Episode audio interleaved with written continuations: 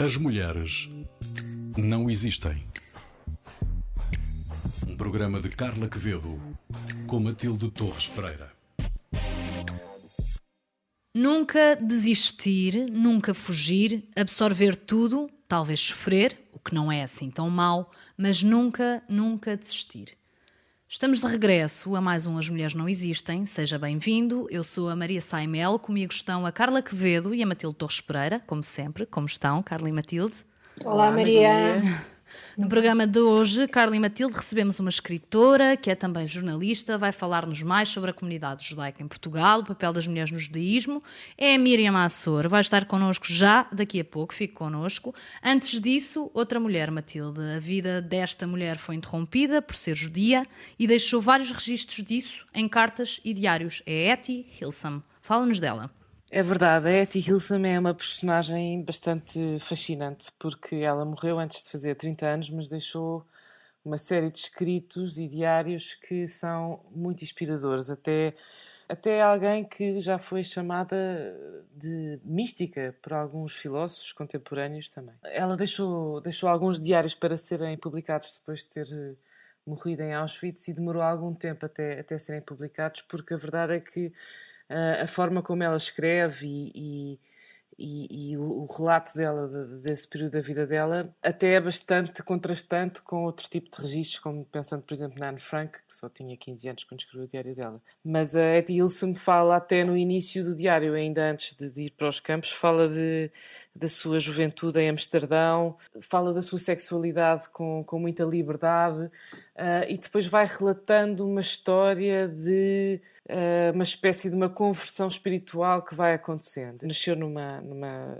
cidade pequena na Holanda, cresceu com os pais, com, com dois irmãos, uh, e aos 18 anos foi viver para Amsterdão, onde se dedicou a estudar Direito e a estudar também russo, porque a mãe dela era russa, tinha ido, ido para a Holanda a fugir dos, dos pogroms na Rússia, uh, e, e, ela faz parte ali de um, de um círculo de alguns intelectuais e levava uma vida bastante boêmia, uh, mas também sofria com períodos de neurose e depressão e, e às tantas conhece um terapeuta bastante mais velho, ela tinha 20 e poucos anos, ele já tinha 50 e muitos, e era um psicanalista chamado Julius Spear, uh, que a influencia bastante e que pensa-se que terá sido ele que terá dado a ideia dela começar a a escrever o diário uh, e que a põe a ler a Bíblia, Santo Agostinho, ela gostava muito de ler também Dostoiévski, de Rainer Maria Rilke, tinha assim este pendor existencial e ela com essa, com essa prática da escrita, uma espécie de prática de escuta da alma, vai tentando trabalhar também o seu interior e a, e a, e a sua personalidade interior. E o que acontece é que ela passa de ser emocionalmente tumultuosa, imatura em algumas coisas, muito autocentrada, uh, para alguém que vai, vai progressivamente encontrando uma paz interior, uma maneira de preservar a alma, e é isso que é inspirador nela, porque ela vive em Amsterdão também. O período dos diários dela, que é de, de, de 41 a 43, são dois anos e pouco, é durante a ocupação nazi a vida para os judeus na cidade começa a ser cada vez mais restrita, começam a ter, a ter que usar a estrela da vida na roupa, a não poder andar de bicicleta, não poder andar nos transportes, não poder ir aos parques, não poder fazer compras básicas. E ela, através da escrita, vai aprimorando uma maneira de se preservar no meio de, de um mundo exterior cada vez mais, mais hostil. E às tantas até vai como voluntária para um campo de trânsito, que era um campo onde, onde onde trabalhadores judeus e famílias uh, estavam à espera de serem levados para os campos de concentração e de extermínio. E ela, que teve várias oportunidades de se esconder, começa a sentir um dever de estar mais perto das pessoas e de participar no sofrimento das pessoas, não fugir disso. E então vai como voluntária para este campo uh, e às tantas também é lá internada.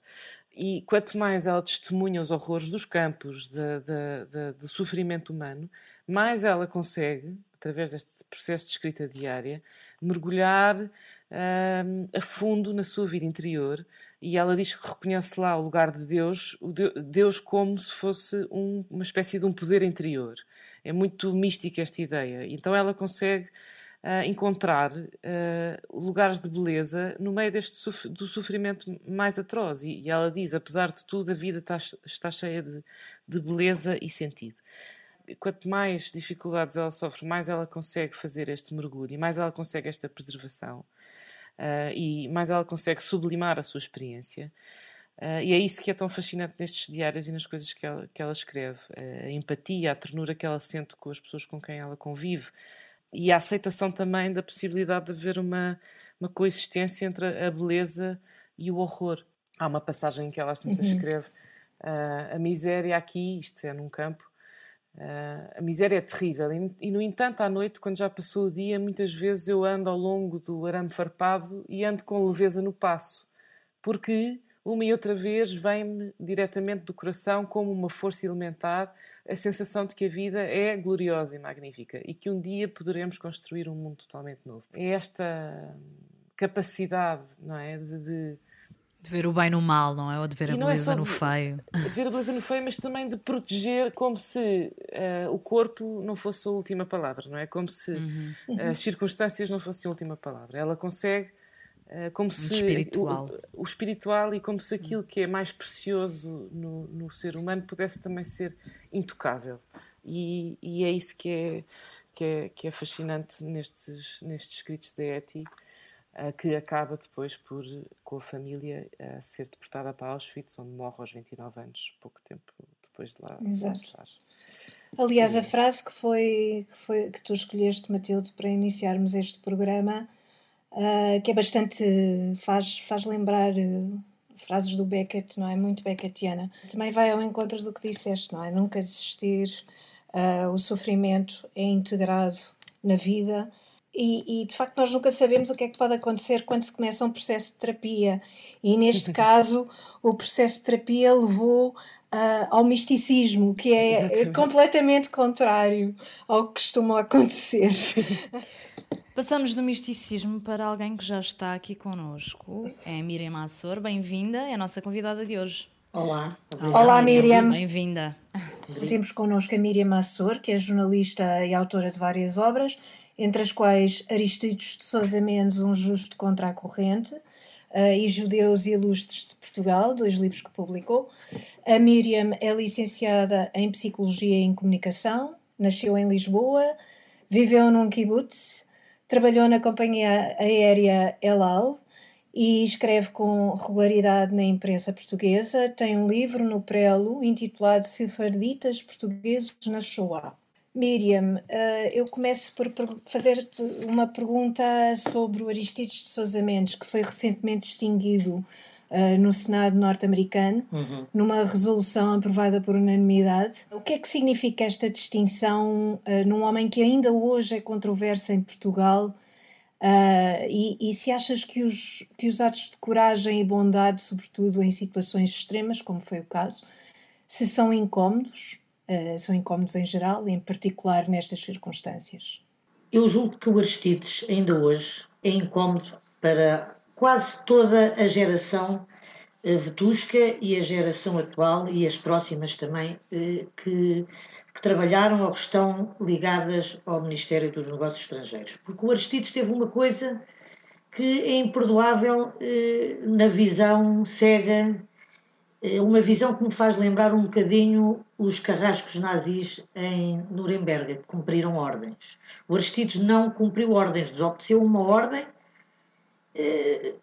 e ainda hoje ele é visto por, eh, pela desobediência.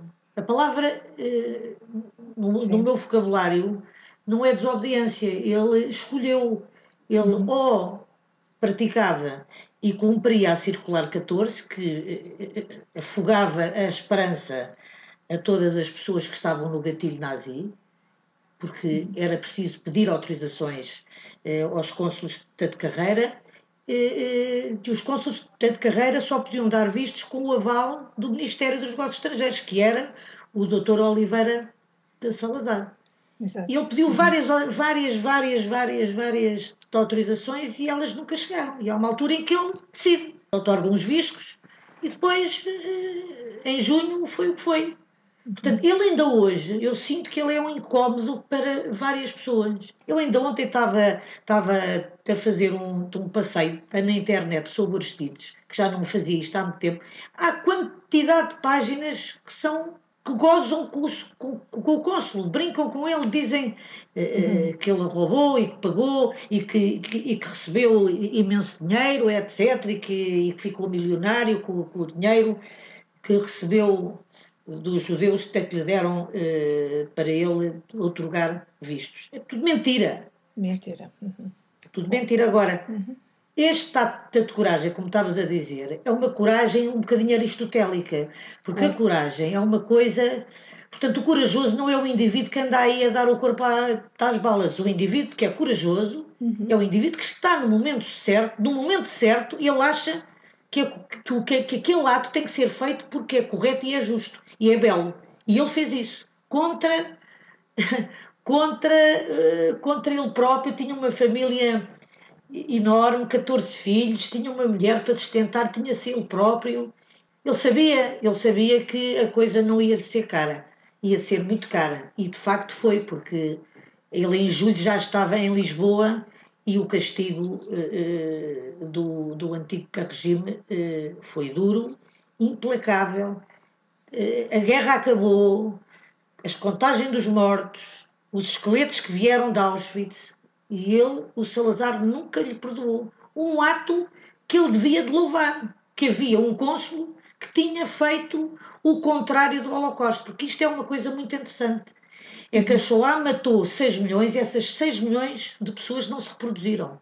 Há uma, há uma eternidade que o Aristides faz, fazendo que estas pessoas que ele passou vistos se reproduzem é um sem fim, é uma coisa que não tem limite. Para mim, é uma das coisas mais comoventes que o Aristides faz.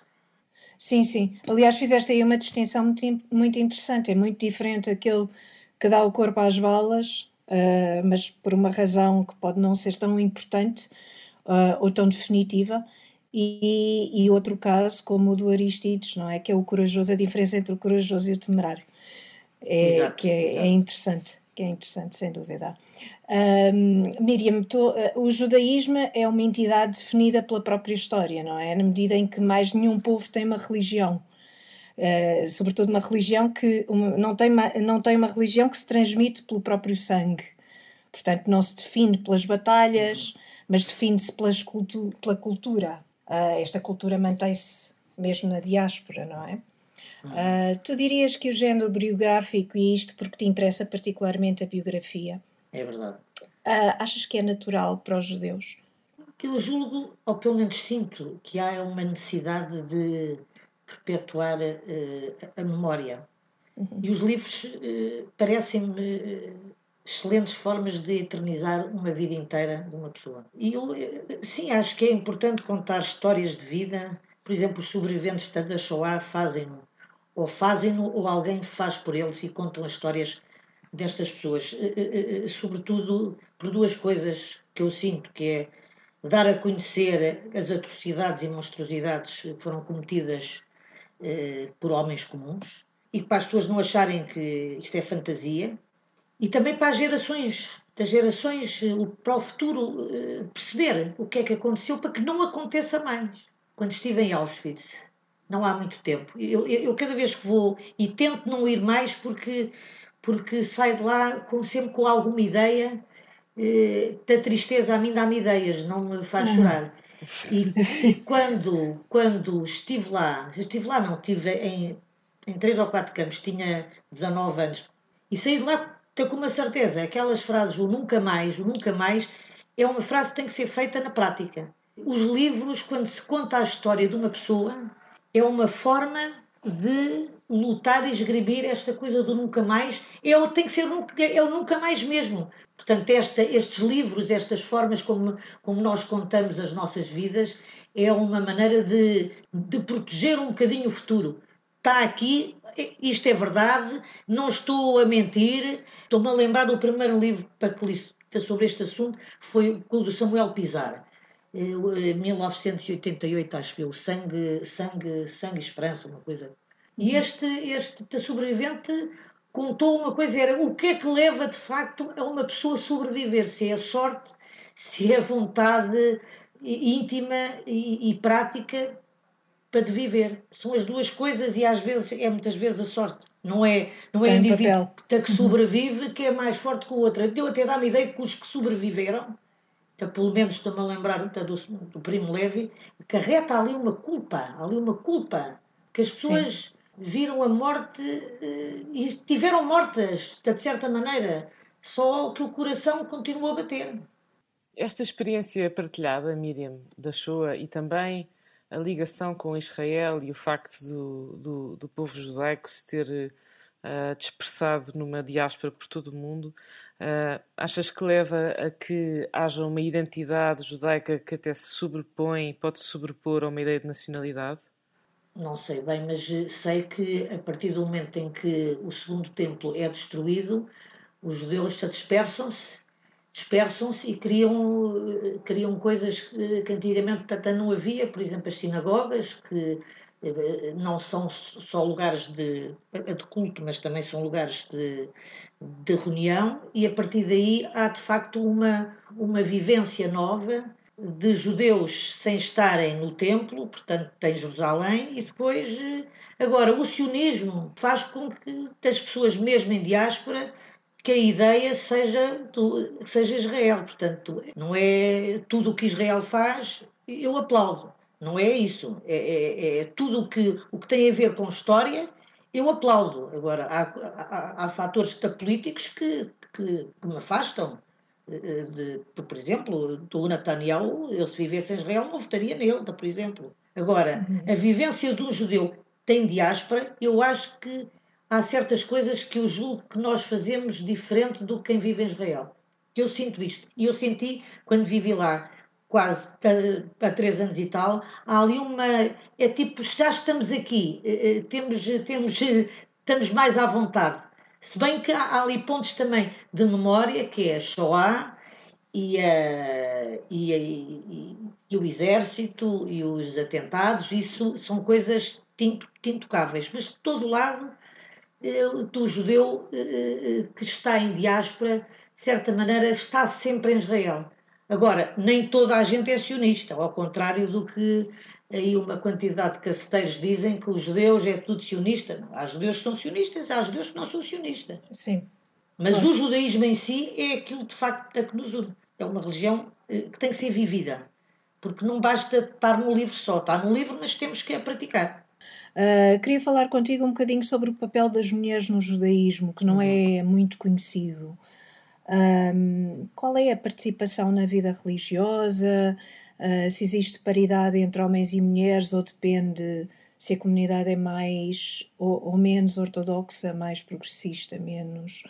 Uh, como é que funciona? Há imensas pessoas que acham que o judaísmo não é uma não é não é digamos igualitário eu julgo que é. E o judaísmo em si, que sabe muito melhor do que eu, eh, eh, eh, não é só o facto das mulheres no rito ortodoxo se sentarem ou de estarem numa galeria em cima da separada, na sinagoga separada, ou estarem uhum. ou haver um elemento físico que, que é utilizado para uma divisória, Uhum. Isso não faz com que as pessoas sejam uma segunda categoria, com que as mulheres sejam um bocadinho. Não. Não. Eh, eh, bem, aliás, a mulher nem tem obrigações religiosas. Isto nem tem obrigação, ao contrário tudo o que se diz, que a mulher da judia tem que casar, a mulher não tem que fazer nada. Então começa já aí. Quem tem que fazer é o homem. O homem, esse sim, deve arranjar, deve casar, deve ter filhos. É claro que para isso tem que ter uma mulher. Mas, mas ele só terá se a mulher estiver disponível para isso. Porque se a mulher não tiver, eh, não casa com ela. Eh, uma mulher não tem eh, nenhuma exigência. Portanto, o homem sim é que tem. Há diferenças entre os homens, por exemplo, os Koanim, que eram outros sacerdotes, os levitas, os israéis, portanto, quem entrava no templo só eram os Koanim, portanto, os Cohen, quem cantava no templo eram os Levis, portanto, isto, o facto de, de eu ser mulher, eu, eu, eu nunca senti diferença nenhuma. Agora, uma mulher não tem a obrigação de usar, por exemplo, o, o talit. O talit é, o, é, um, é uma peça religiosa eh, em forma de shaile em que os homens usam. Não tem nada de acusar, mas se quiser usar, pode usar, mas não é uhum. obrigada. Porque a mulher, do, também do pouco que sei, eh, eh, tem, não está obrigada a cumprir as, as mitzvot. A mitzvot uhum. que são meios de chegar a Deus. E o uhum. homem, sim, esse é que tem que, tem que os fazer. A mulher tem a responsabilidade da casa em si, é a luz, sem ela não há casa nenhuma que, para quem irradia sol, mas isso não nos faz sopeiras e não nos faz que andamos só para cozinhar, não é? não é? Não é que há uns que pensam, ah, não, não, não é nada disto.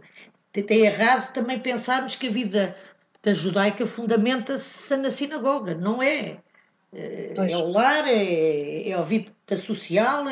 Quem vê, olha, olha, as mulheres não entram na parte religiosa, não, depois há umas rabinas, bem, já nem conta com essas, que é uhum. da, da, parte eh, da reformista, de qual reformista. eu não tenho identidade nenhuma, uhum. mas tem ainda assim, há rabinas que, que leem, mas isso, para mim, é como um tipo começar a andar com os sapatos na boca, não, não tem a ver. São, cada, cada macaco que no seu galho, assim como o homem não entra, tem vários aspectos, portanto, na vida da mulher, a mulher não tem obrigações. É essencial na vida do homem e também sem homem é essencial na sua vida em si. O bar mitzvah, não é? Sim.